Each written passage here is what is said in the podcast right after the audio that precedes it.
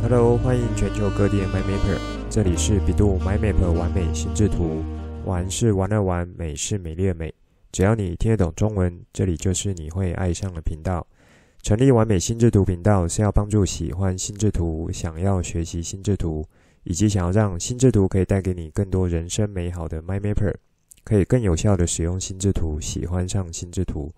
更重要的是，让你可以开心的玩乐心智图，画出你心中最美的心智图。这一集我们继续来聊记忆术、记忆原理。现在就来听传奇聊心智图，一起完美心智图。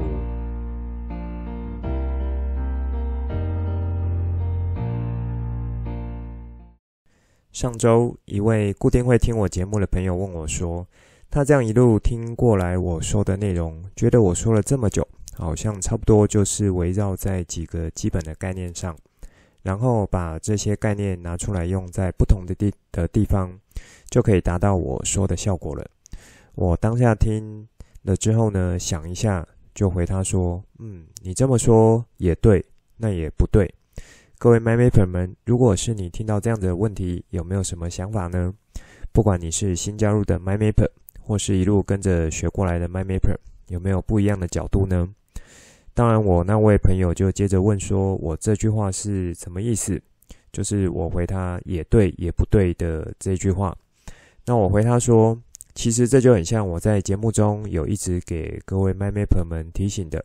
心智图法规则原理不会到太难，但是如果你要用得好，不是那么容易。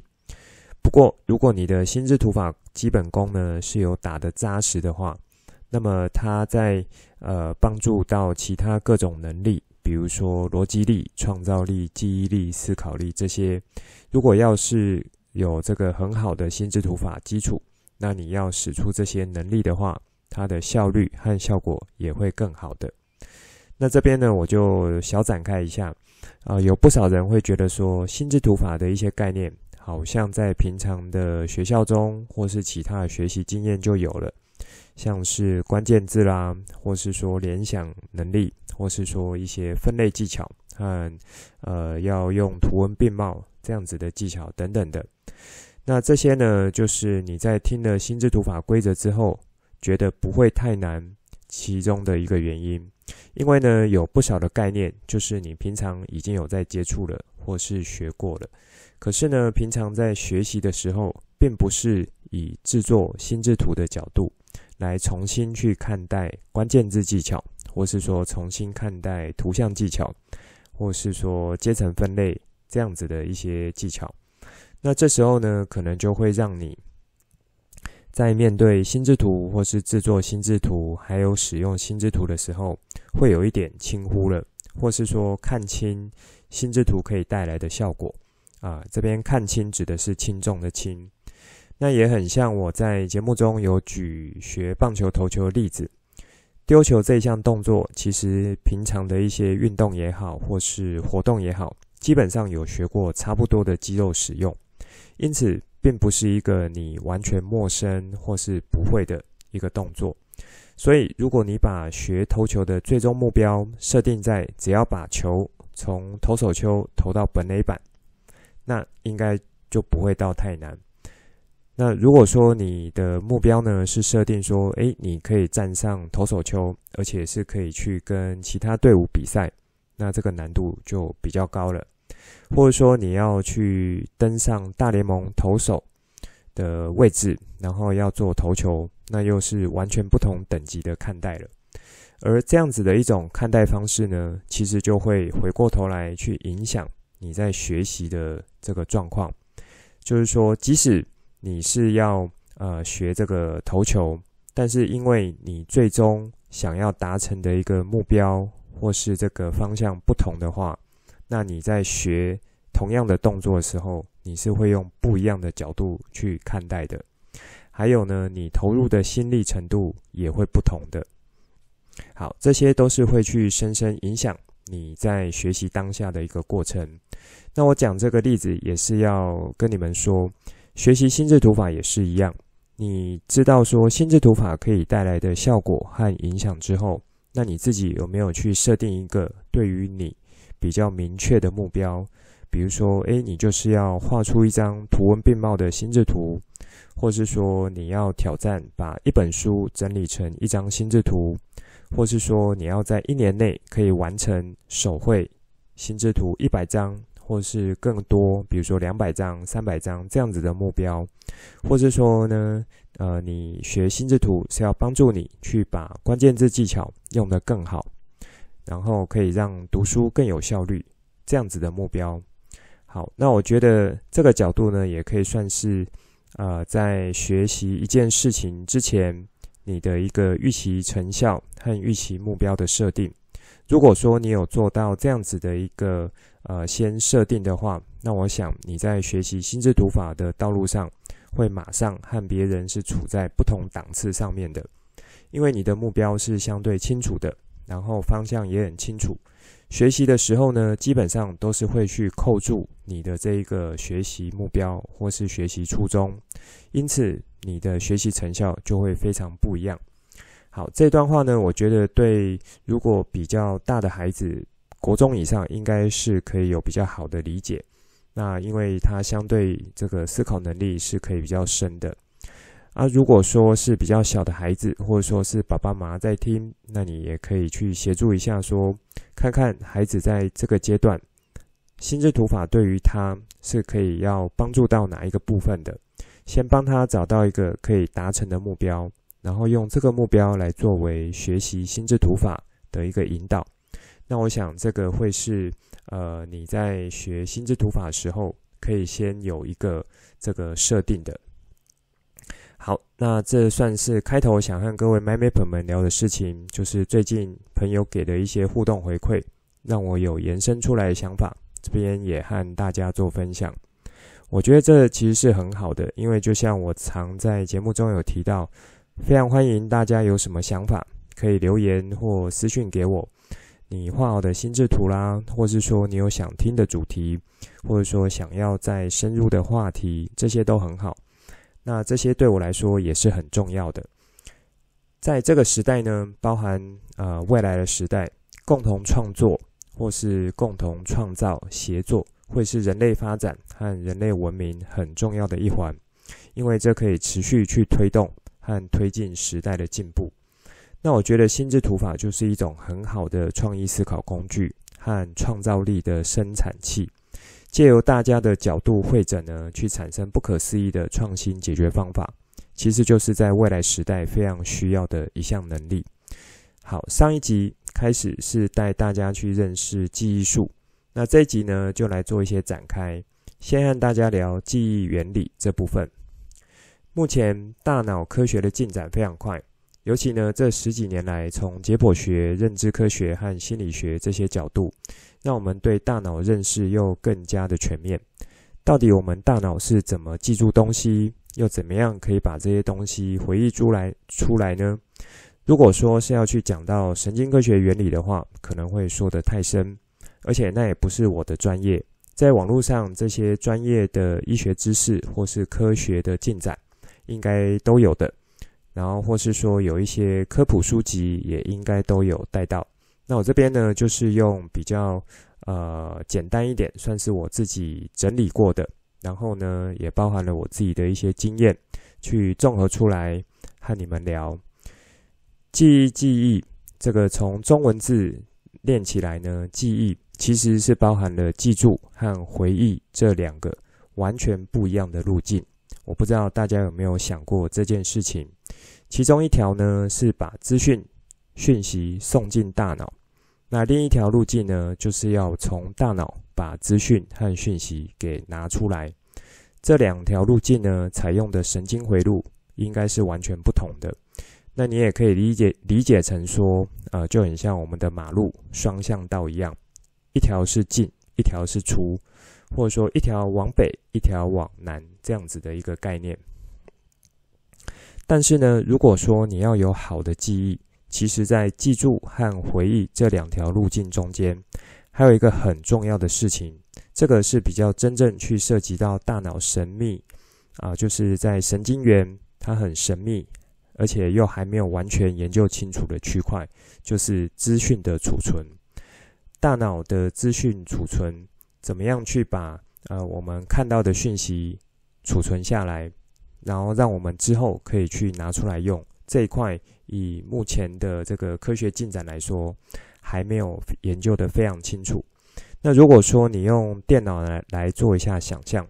就很像是你输入资料、储存资料，然后需要使用的时候可以去调出资料来。这个你拿来对照一下，我刚刚说记忆这件事情，就是有包含了记住、储存、回忆三个部分。这样子，你用电脑的这个比喻来想，你就会秒懂了。曾经呢，有一个说法是，啊、其实人类是真的可以过目不忘的。但这里的不忘呢，指的是说，眼睛看过的东西，基本上是已经进到脑袋了。但是进到脑袋的哪一个位置，是确确在哪里呢？或是说和哪一些资讯有什么关系，或是有产生什么样的连结？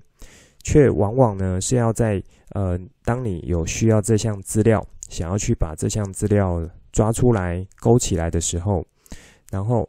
却不知道要怎么样去找到它，这时候就会觉得说，诶，好像有这件事情，却想不起来。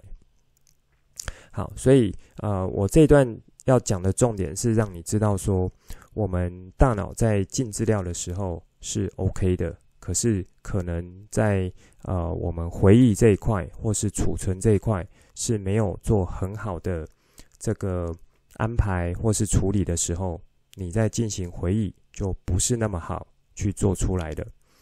这很像什么呢？就很像说，你的大脑其实就是一座超大型的图书馆，那你就是这座图书馆的管理员。想象一下，如果任何你看过的东西、听过的东西，或是学过的东西，你就是把它们全部都丢进这座图书馆了。当下呢，学到东西之后，呃，是要在什么时候用，然后哪时候需要用，有没有一些先后顺序？其实对我们大脑原本的功能和任务来说，呃，是没有太大关系的。什么意思呢？我们大脑原本的功能和任务。最重要、最重要的就是和生存有关，所以如果当这项资讯进来之后，呃，它实际上跟你的这个生存没有太大关系的话，那你又没有常去用它，久了之后就会被大脑判定说，嗯，它不太重要，那就先丢到仓库去吧。因此，这也很像说你去图书馆要找资料、找书的经验。如果说是已经很久的书，或可能呢，都会被堆到报废区去，或是说在旧书库中，也就是那种阴暗的角落，而不是那种一进去就很明显的位置，可以随手取得，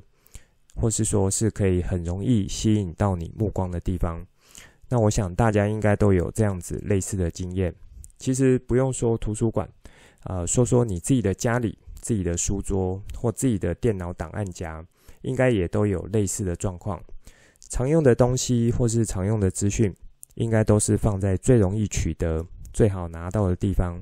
或是干脆设一个桌面捷径，要用的时候完全不用思考，直接点开桌面捷径就可以用了。好，那现在我们一起来回想一下，如果说有一项功夫、一门学问和一个知识，或是说一个章节的课文，你常去使用、锻炼、复习。那久了是久了之后呢，是不是就会像呼吸一样自然？你要回想起来这个知识的时候，是完全不用耗太多脑力的，不用一直回想说，诶，到底这个数学公式是什么？然后上次使用的解决方法是什么？那或是这个作这个课文的作者又是什么？等等的。说到这里，有没有 my map 们有触发到一些我们平常在跟记忆这方面所知道的一些相关经验和知识呢？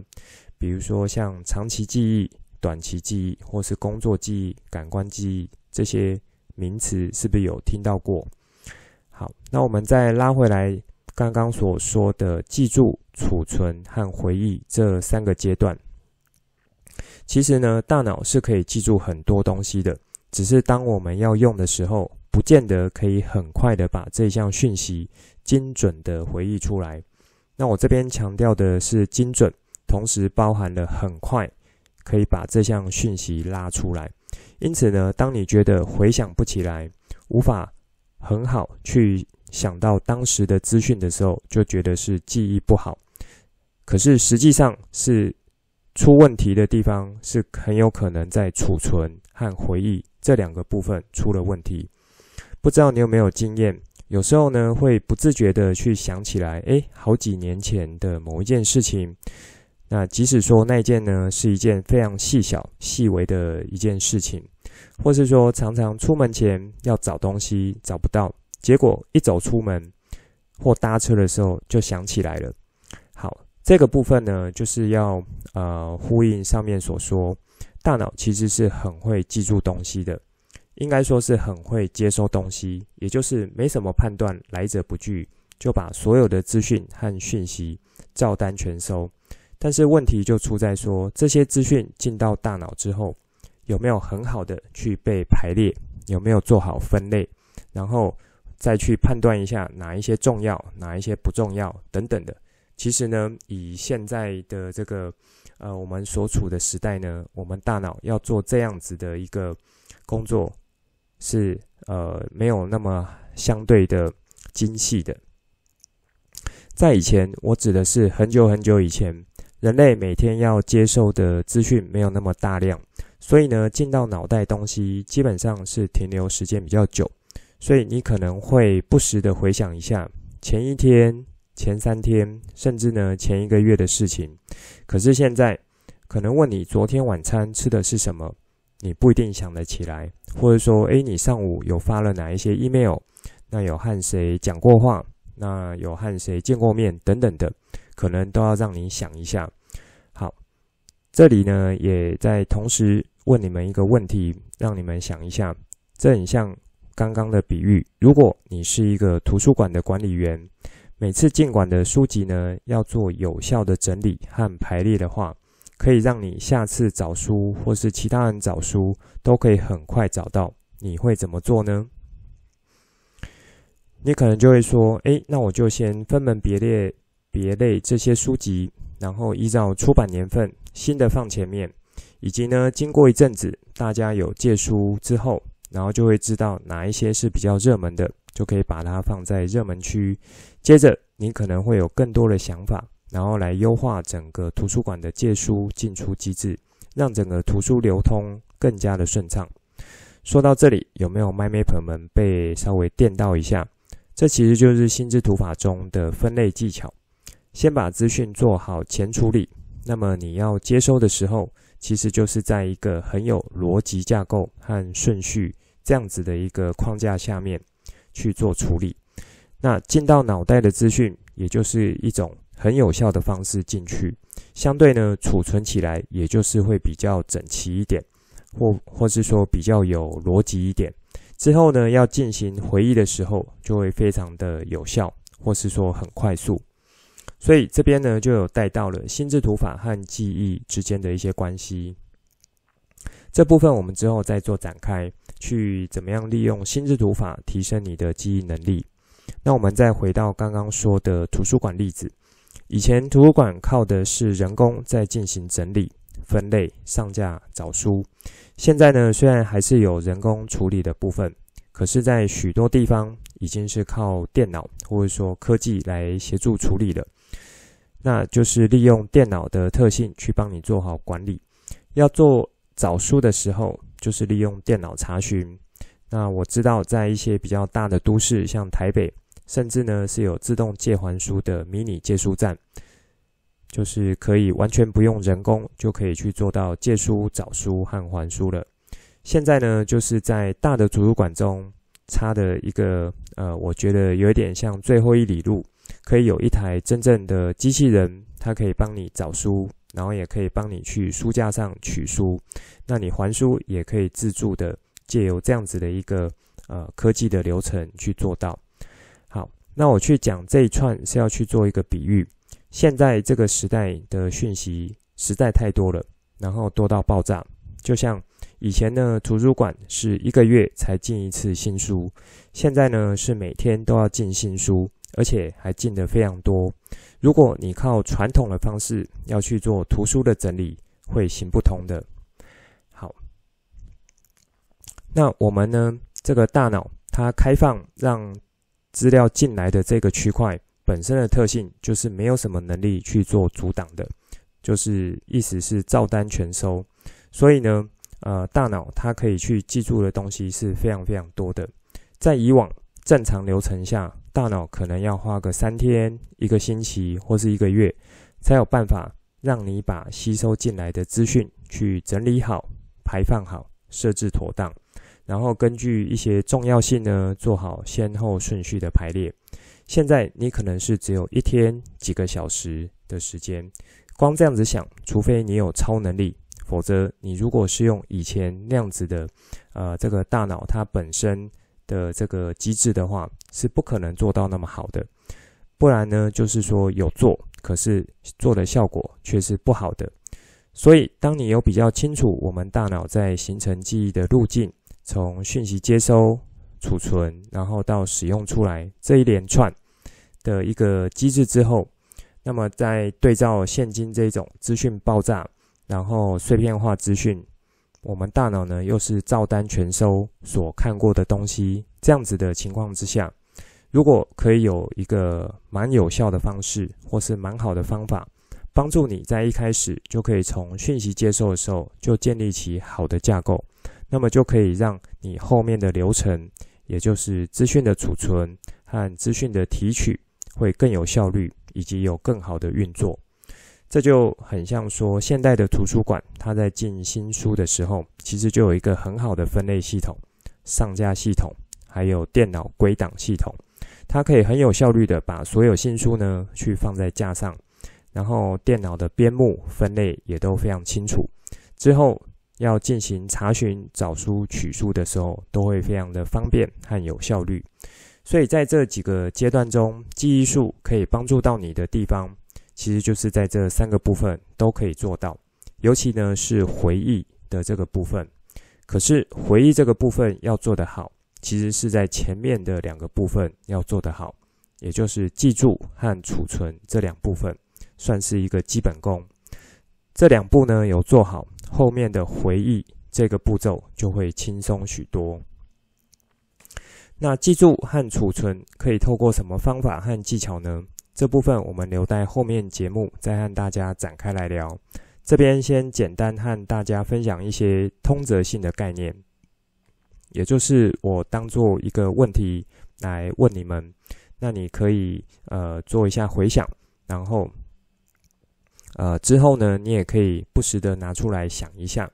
好，这边请你去想一下说，说同样一件事情，在你经历过之后呢，有没有哪一些部分是你在事后会特别有印象的，觉得是特别留在脑袋的，或是留在心中的，然后不容易抹灭的这个回忆，这个可以让你去做一下呃思考。而且呢，呃，像刚刚所说的，不要只有在节目中思考，你之后你也可以去常常思考这个问题，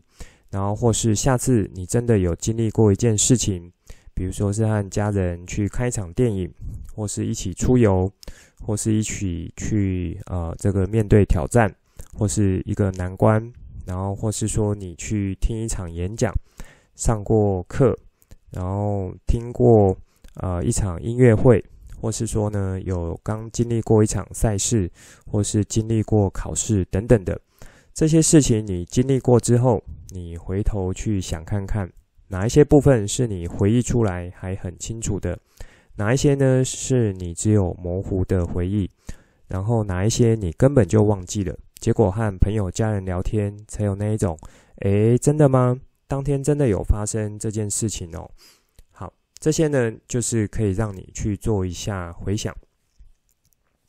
那这部分你有做比较好的思考，而且持续的思考的话，你在学习记忆术这上面就会比别人有高好几个档次来做学习了。这边呢，我就简单呃去举一些可以让你很好回忆我自己认为的关键点是什么，然后你可以自己做一下比较，和你想的有没有类似。或是说可以触发，让你触发有一些新的角度。好，第一个呢，就是呃，这个你比较容易回忆起来或是有印象的，其实是和你自己有关系的部分。例如说，这次考试你是考全班第一，但明明你自己觉得你这次读读书的准备没有前几次那么好，怎么结果出乎你意料之外？像这样子的事情，你一定超有印象的。第二个呢，也就是上面有说说到的这个呃其中一部分，算是意外惊喜这个角度，也就是超乎常理的地方。像这样子的部分，其实也会让你的记忆是非常鲜明，回忆起来也是非常的清楚和具体。第三个是属于图像、画面这一类的讯息，比如说考试成绩公布你是第一名的时候，你可能就会非常有印象，当天啊、几位同学脸上他惊讶的表情，或者说老师看着你，然后跟你说恭喜的一个表情，或者说你自己当下脑袋是有空白个三十秒。然后呢，呃，是要同学去叫住叫你好几次，你才回神过来。事后呢，同学就形容给你听，你有这样子一个空白三十秒的一个状况。好，那像这个就比较像是图像、画面之类的部分。我在 EP 十五、十六讲图像的时候呢，就有举看电影的例子。那当时就有呃和上面所说图像、画面这个角度是一样的角度。有兴趣或是忘记的 m y m a p e r 们呢，就可以再回头去听。我们的大脑呢，就很像我们在做锻炼肌肉那样子，越去进行有效的锻炼，大脑在你锻炼的部分，它的能力展现就会越好。也就是说，你你去锻炼记忆力，它的记忆能力就会越来越好。你去锻炼思考力，那思考力也会越锻炼越好。你去锻炼创造力，创造力呢也会越锻炼越好。这边呢有一个前提是，你要用好的方法、有效的练习方式去进行锻炼。因此，如果你常听到说，呃，一些长辈啦，或是有人说，哎呀，已经老了，记忆力衰退了之类的话，那你心中就要想起我在这一集节目中所说的，你如果有透过这个好的学习或是有效的练习去做锻炼的话。仍然是可以去维持大脑的能力的，不管是记忆力、创造力或是思考力，而且呢是会越用越好的。好，在本周呢，我的心智图脸书 po 文是用一张手绘心智图来做介绍，因为很久没有进行手绘，这周突然脑中有个想法，想要来做一张手绘，可是一直没有很好的主题。刚好最近在准备绘本故事的内容，就想说，诶，其实以前有这种介绍清单类的心智图，那么我就把这个绘本故事中的食谱当做清单整理这样子的一种资讯来做心智图创作，同时也是让自己呢再次对食谱有更完整的了解。在手绘的过程中，因为是花了一点时间。以及要斟酌下笔的位置啦，或是说颜色的使用、关键字的使用、图像使用等等的，所以大脑是有持续在做运作的，而且画完之后呢，烙印在脑中的画面是非常久的。这其实也就是我在呃节目中有常提到，你要持续进行心智图的练习，尤其是手绘部分，在手绘部分能够带来的其中一块，就是和记忆有关系的。就是呃，这两集所带到的记忆术这个主题，那我已经有把 po 文连结放在节目单中，有兴趣的 MyMapper 就可以再去看一下。好，以上就是这一集想和大家分享内容，最后帮大家整理一下这一集的重点。一开始和大家分享上周我朋友和我做的一些互动回馈，我给的一些想法，接着和大家聊在大脑科学持续进展现代。如何去看待记忆这件事情？我从三个角度：记住、储存、回忆来和你们聊，以及有做一下展开，还有用图书馆例子和你们做比喻。再来呢，是提到我们大脑原本有一个算不错的处理机制，可是现代的资讯爆炸、碎片化资讯的时代，我们怎么样可以更好去使用一些方法，去加速这些过程？那我是用呃这个提问方式，就是问你们，然后让你们去做一些思考，也请你们呢不要只有在听节目的时候思考，平常的时候也应该要持续的去做这样子的思考。好，最后我就是有提出来说，我认为是可以帮助你做回忆的这个关键点，然后让你可以从这边去展开更多，分别是和自己有关的资讯，或是说会产生意外惊喜的资讯，以及呢图像画面类的资讯，这三个点算是一个抛砖引玉，可以让你持续去思考我提出的问题。最后呢，就是在本周贴文的分享。这一周我是用手绘方式来分享的一个轻松小品食谱清单。我也很建议大家在学心智图法的时候，可以从生活地方取材，这样子你就会逐渐去把心智图运用在生活中。这一集的内容就先说到这里，之后再跟大家聊更多我对心智图的认识所产生的经验和想法，来跟你分享。带你一起重新认识心智图，一起喜欢上心智图。